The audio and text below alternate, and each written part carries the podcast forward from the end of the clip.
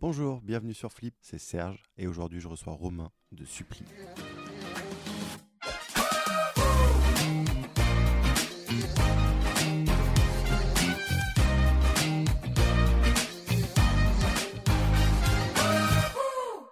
Bonjour Romain, Bonjour Serge. comment tu vas? Bah écoute, ça va plutôt pas mal. Est-ce que tu peux te présenter? Ouais, sans aucun problème. Écoute, je m'appelle Romain, j'ai 29 ans, je suis le président directeur général et le cofondateur de Suppli, qu'on a créé il y a maintenant un petit peu moins de 4 ans. Très bien. Quel moment t'as flippé?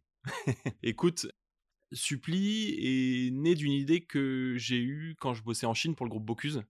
J'ai un profil euh, école hôtelière et je suis parti bosser en Chine pour le groupe Bocuse où euh, je me suis rendu compte qu'on avait euh, des problématiques sur notre chaîne d'approvisionnement. Euh, on passait une demi-heure à une heure à passer des commandes tous les jours sur nos différents établissements euh, de Shanghai et j'ai flippé parce que euh, mes équipes prenaient euh, ce temps-là pour pouvoir passer des commandes alors que euh, on avait bah, tous les jours les mêmes plats, on commandait tous les jours les mêmes produits et donc je me dis que c'était peut-être pas forcément utile de passer autant de temps comment j'ai flippé, je me suis juste rendu compte que parce qu'on avait euh, des mêmes cartes et des mêmes produits, on pouvait peut-être automatiser le, le process et c'est là qu'est né euh, Suppli et du moins l'idée de pouvoir créer une plateforme sur laquelle euh, moi en tant que restaurant j'aurais la capacité de pouvoir centraliser mes achats et d'économiser une demi-heure par jour. Très bien. Et c'était une idée que tu avais depuis longtemps de devenir entrepreneur? Absolument pas. Comme je t'ai dit, c'est vraiment venu sur la, sur la pratique. Au début, c'était vraiment une idée pour faire gagner du temps à mes équipes. Au bout d'un moment, je me suis rendu compte que ça soit avec euh, des gens en Chine que je connaissais ou même en rentrant en France avec des restaurateurs avec lesquels j'ai pu discuter, bah, que le problème était le même, que c'était un gros marché.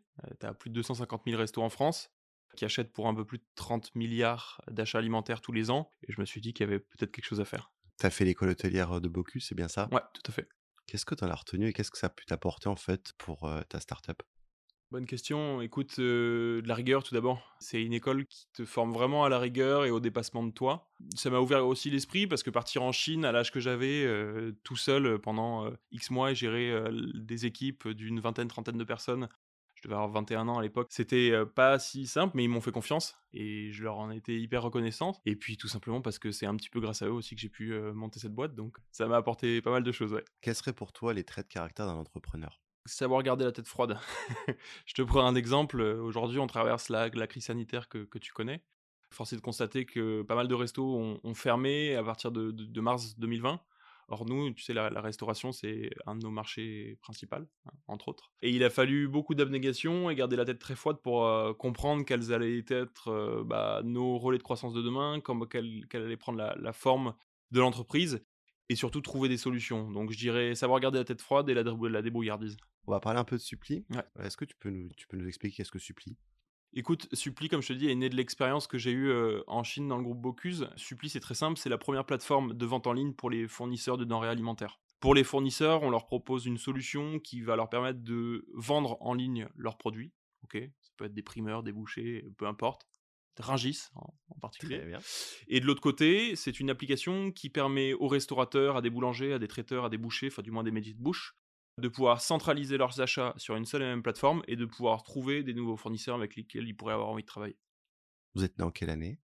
On est né mi-2017, donc tu vois, la boîte a un tout petit peu moins de 4 ans. D'accord. T'as quelques chiffres à nous donner sur Suppli Ouais, sans aucun problème. Suppli aujourd'hui, c'est français. On est leader français sur notre marché. On bosse avec plusieurs centaines de, de fournisseurs sur toute la France. Euh, C'est des, des grossistes euh, qui font entre euh, 15 millions d'euros de chiffre d'affaires et pour d'autres, euh, plusieurs centaines de millions de revenus. Donc, c'est des grosses boîtes. Et de l'autre côté, on bosse avec euh, plusieurs milliers d'établissements de bouche, que ce soit des restos, des bouchers, etc. Majoritairement sur Île-de-France, mais pas que. On a beaucoup développé le- les régions pendant le Covid et c'est euh, une progression et une accélération qu'on voit là encore nettement. D'accord. Vous êtes, euh, vous êtes combien de ces... On est un peu plus d'une vingtaine. Vous êtes un peu plus d'une vingtaine? Ouais. Est-ce que tu peux nous expliquer un peu comment tu te différencies de ta concurrence et qui est ta concurrence en fait aujourd'hui? Écoute, nos premiers concurrents, ça va, c'est, rigolo à dire, mais ça va être les, les ERP, euh, les, Sage, les SAP, qui vendent des outils de digitalisation euh, auprès des fournisseurs.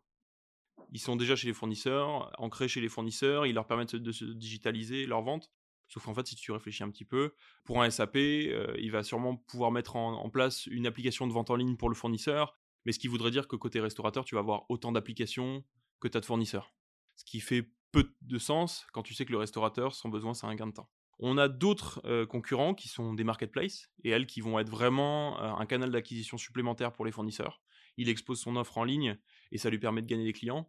Sauf qu'en fait, le problème, la problématique de la marketplace, c'est que dans la mesure où ils partent du produit, le seul et l'unique élément différenciant que tu vas pouvoir apporter, c'est pouvoir mettre un produit moins cher. Et donc ça veut dire tirer le revenu des fournisseurs plus bas, ce en quoi on ne croit pas du tout. Et tu as un troisième type de concurrence qui, elle, est auprès des établissements, que ce soit auprès des restos, les caisses enregistreuses, etc., qui, elles, veulent un petit peu changer le, marché, en fait, et disent, bah, nous, euh, on va t'apporter une solution qui va te permettre de passer tes commandes, et parce qu'on va comprendre tes achats, on va pouvoir t'aiguiller sur euh, comment est-ce que tu pourrais mieux faire tes achats, gagner de l'argent, etc. Aujourd'hui, nous, on est la seule solution qui part du fournisseur, qui lui permet d'être présent sur un canal qui est multi-fournisseur, donc une plateforme sur laquelle tout le monde est, et du coup sur lequel le restaurateur va pouvoir passer toutes ses commandes chez tous ses fournisseurs sans pour autant euh, mettre en concurrence tout le monde. Et ça, ça a énormément de valeur pour les fournisseurs avec lesquels on bosse. Est-ce que tu as un exemple de business case à nous donner? J'ai un super business case. C'est une des boîtes avec lesquelles on a commencé à bosser euh, en 2018. C'est une jolie boîte. C'est une boîte qui fait plusieurs dizaines de millions d'euros de chiffre d'affaires qui avait un tout petit peu moins de, de 1000 établissements clients, qui commandaient régulièrement, et ils avaient la même problématique que tous nos clients actuels, à savoir un répondeur sur lequel transitent toutes les commandes. En fait, parce qu'ils étaient obligés d'écouter ce répondeur pendant 3-4 heures tous les jours, ça leur coûtait de l'argent, ça leur coûtait du temps, ça générait des erreurs. On a commencé à bosser avec eux en 2018, et aujourd'hui, ils ont plus de 60% de leur flux de commandes qui passe par l'application Suppli, ils économisent 2 euros chargés par commande qui ne transitent plus par le répondeur, qui est donc directement injecté chez eux. Et surtout, on note que leurs commerciaux, parce qu'ils sont plus euh, des boîtes à messagerie à commande, ils arrivent à augmenter leur panier moyen de 10 à 15% sur des produits spécifiques et sur des clients spécifiques. Donc, euh, tant du, temps gagné que des économies opérationnelles sur les commandes, que de l'augmentation de panier moyen, parce qu'on englobe vraiment les commerciaux dans cette aventure-là. Du coup, est-ce que ça a donné, on va dire, des nouvelles opportunités aux commerciaux de développer peut-être la relation client ou d'autres éléments? Non, tu as complètement raison. Effectivement, le, commercial aujourd'hui, si tu veux, chez le grossiste, il joue un peu le rôle de tampon entre la livraison et le client, c'est-à-dire qu'il va régler tous les problèmes. Il va prendre les commandes, il va régler les problèmes de livraison, il va régler les problèmes de paiement, etc. Sauf qu'en fait, bah, l'essence même d'un commercial, c'est pouvoir faire de la chasse et attirer des nouveaux clients. Et parce que cet ordre établi était a été mis en place par les grossistes, le commercial avait plus beaucoup de temps pour aller chasser des, nouveaux clients. Et parce que, grâce à Suppli, il prend moins de commandes, parce qu'elle transite en direct, parce qu'il a une application qui lui permet de présenter ses produits, il a pu se remettre à la chasse. Il peut octroyer plus de temps de valeur avec ses clients pour leur présenter des nouveaux produits. Et donc, du coup, de facto, il fait augmenter les paniers moyens de ses clients. C'est marrant parce que quand tu parlais du répondeur, ça m'a fait penser à moi le nombre de fois où j'ai passé des commandes sur un répondeur. Ah, c'est un système qui est seul, hein. répandu. Non, non, c'est un, un, système qui est hyper répandu. Hein. Et tu vois que j'ai découvert en Chine, donc à plusieurs milliers de kilomètres d'ici, et qui existe dans le monde entier. Aujourd'hui, euh, tu as pas un marché sur lequel, euh, si tu veux, euh, ils sont arrivés à imposer un système qui permettait euh, aux gens de n'échanger autrement que par mail, répondeur, SMS, fax, etc.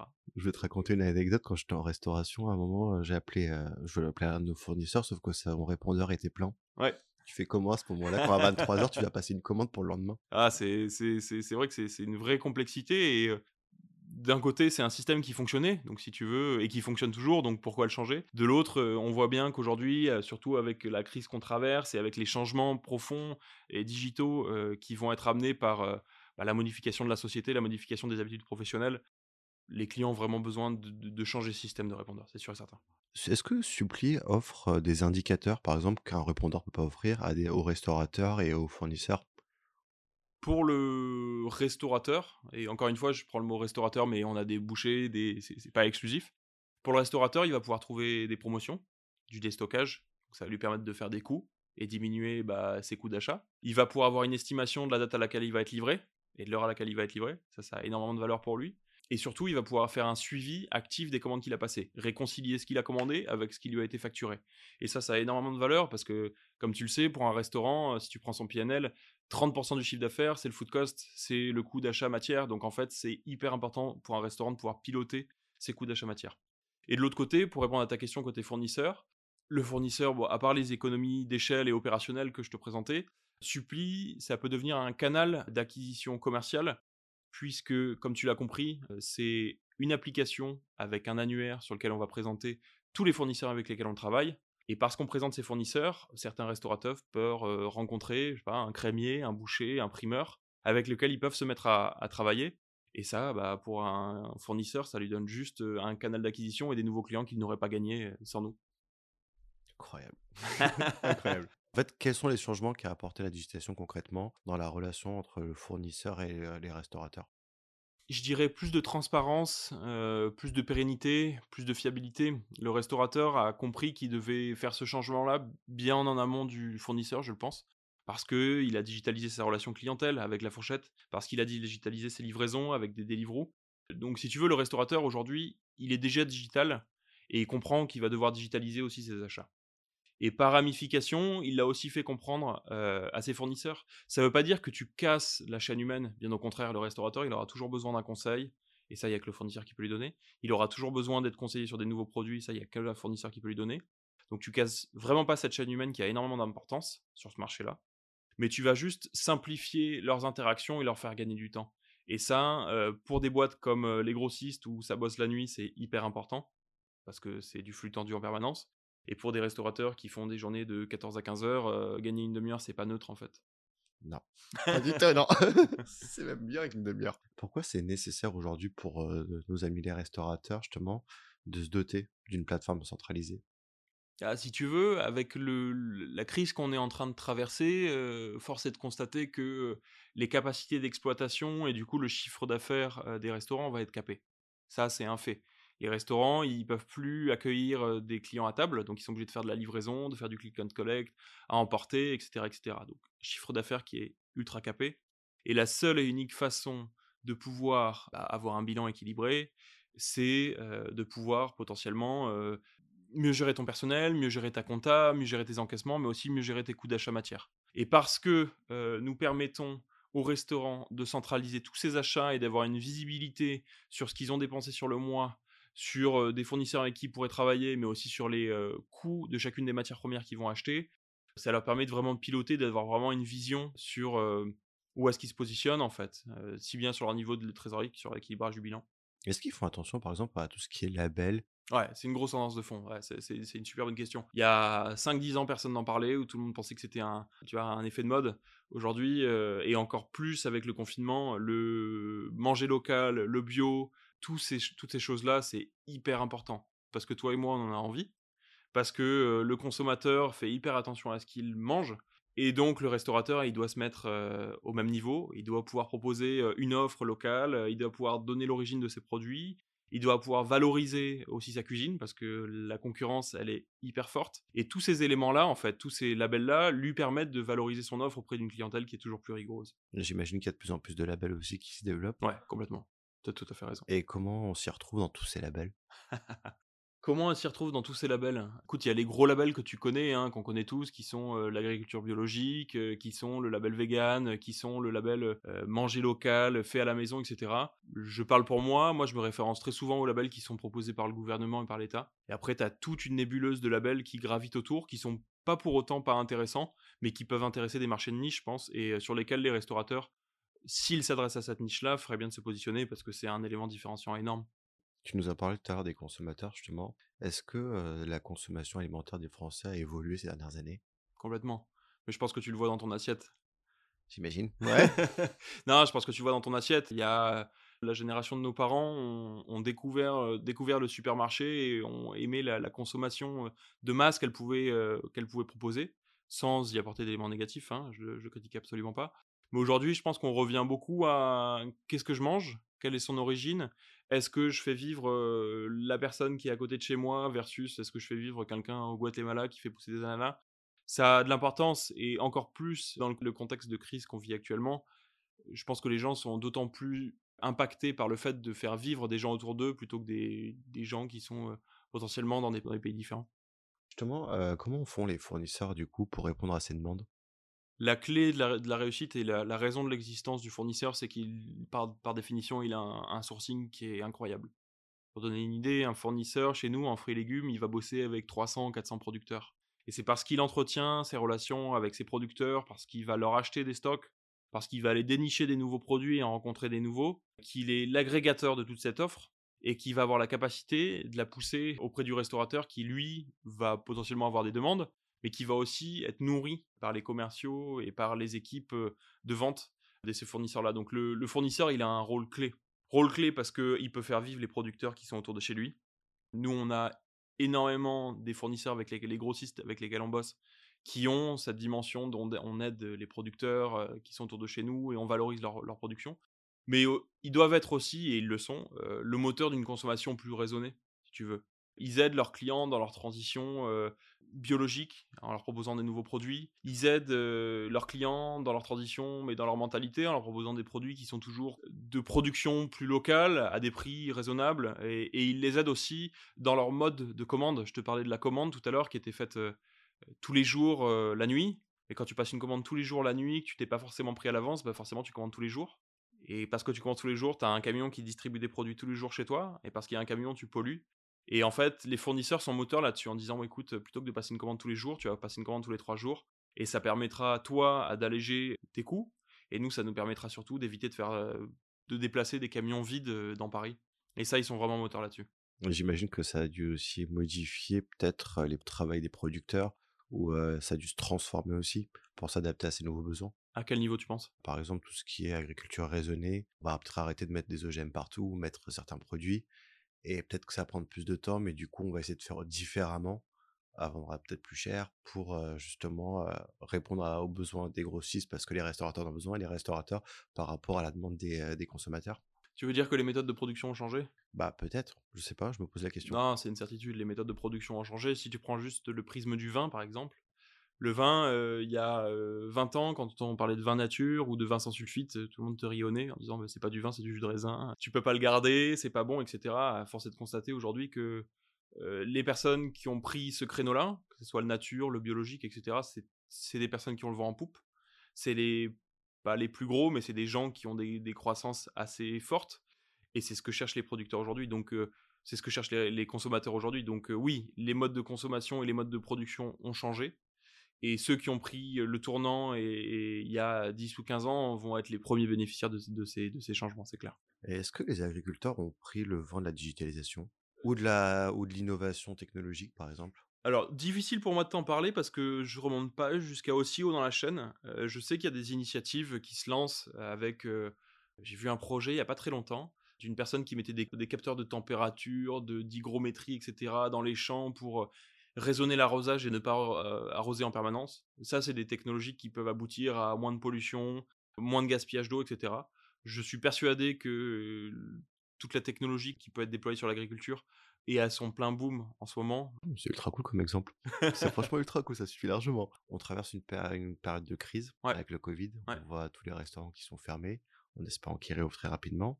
Ça va être quoi les répercussions sur du long terme pour le marché de la restauration, cette crise?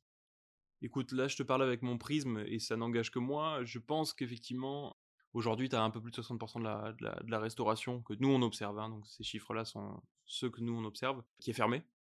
Cette restauration-là, euh, ceux qui devaient réouvrir et faire du emporter ou de la livraison ont déjà réouvert. Donc, on considère que ces 60%-là, soit ils vont réouvrir quand la restauration à table va se remettre en, en marche, soit ils ne réouvriront pas. Ce qui veut dire que potentiellement, tu as 60% du marché qui ne réouvrira pas. Et ça, bah, c'est le gros point d'interrogation du marché en fait. C'est est-ce que il va repartir quand les gens souhaiteront retourner au resto et est-ce qu'ils vont souhaiter retourner au restaurant à table ou est-ce qu'ils ne le redémarreront pas? Et s'ils redémarreront pas, en fait, ça va tout simplement bah, créer une nouvelle dynamique. Je pense que la livraison et le à emporter sont des tendances plus de fond, mais vraiment des vraies tendances. Tout le monde a envie de consommer autrement chez lui, a envie de pouvoir consommer de la restauration chez lui, enfin dans divers lieux que simplement à table. Je pense que la livraison, elle est à son pic aujourd'hui. Tu peux pas faire plus. Enfin, le nombre de livreurs que je vois aujourd'hui, c'est assez incroyable. Je me pose juste la question de savoir, euh, oui, comment est-ce que ces restaurateurs, s'ils ne réouvrent pas, vont faire pour tenir? Parce que je pense que les aides du gouvernement aujourd'hui, euh, elles sont bien, mais elles sont limitées pour des, pour des grosses structures qui ont des coûts fixes euh, hyper lourds. Et quand ils vont réouvrir, qu'est-ce qui va advenir de notre mode de consommation? Est-ce que toi et moi, on va retourner à table? Pour ma part, oui. Est-ce que ça sera le cas de tout le monde? J'en sais rien. Est-ce que ça a un impact pour suppli justement cette fermeture des restaurants? C'est un impact, mais alors pas celui que tu penses. C'est un impact plutôt positif. C'est notre chance dans la malchance. C'est que nous, on a compris dès le 15 mars que cette crise-là, n'était pas uniquement pour quelques semaines, qu'elle allait s'ancrer et qu'il allait très vite falloir aller chercher des, des canaux de croissance autres que la restauration euh, à table. On a très vite pris le pli de la restauration à emporter, restauration à livraison, avec des partenaires euh, qu'on peut citer qui sont le groupe Chèque Déjeuner par exemple, ou le groupe Uber Eats, qui nous apportent une visibilité, une reconnaissance auprès de ces restaurateurs qui sont restés ouverts. On a aussi apporté une offre différenciante à ces personnes-là en leur disant bon voilà aujourd'hui vous n'allez pas faire le chiffre d'affaires que vous y avant, vous allez devoir limiter vos coûts, vous allez devoir limiter le, nombre de personnes que vous avez en salle, en cuisine, etc. Et vous allez devoir forcément faire plus attention à vos dépenses, notamment sur les matières premières. Et nous, si tu veux, on s'est vraiment positionné comme l'expert et la plateforme de référence qui leur permettait d'avoir une vision 360 sur leurs achats, qui leur permettait de les maîtriser et ce qui leur permettait de tenir, en fait, tout simplement. Très bien. Avant de terminer ce podcast, on va passer au Flip and Curious. Si tu devais me conseiller un invité pour Flip, tu dirais qui? Écoute, j'ai pensé à quelqu'un, euh, justement. la personne à, laquelle je pense, c'est euh, quelqu'un qui développe euh, la technologie d'agriculture dont je viens de te parler, qui s'appelle Sébastien Desmèches. J'espère pas froisser son prénom. Il a monté une AgTech à Marseille. Je suis sûr et certain qu'il sera hyper content de pouvoir partager des chiffres sur l'agriculture de demain et l'agriculture d'aujourd'hui et la façon dont elle se digitalise. Je t'enverrai son contact. Ah, avec plaisir. Le prochain grand flip, c'est pour quand? Comme je te l'ai dit, on a largement accéléré notre développement au national depuis maintenant le début du, premier confinement. On recrute toujours plus. On cherche du monde pour pouvoir aller chercher toujours plus de grossistes, aller chercher toujours plus d'acheteurs. Merci beaucoup Romain d'être venu sur Flip. Merci à toi Serge. Salut. Je te souhaite plein de courage et on rappelle, tu es le fondateur de Suppli. Ouais. À bientôt. Merci beaucoup d'avoir écouté cet épisode. On se retrouve très bientôt pour un nouvel épisode. Au revoir. Si vous avez aimé, n'hésitez pas à liker, partager et commenter. Et vous, le grand flip, c'est pour quand?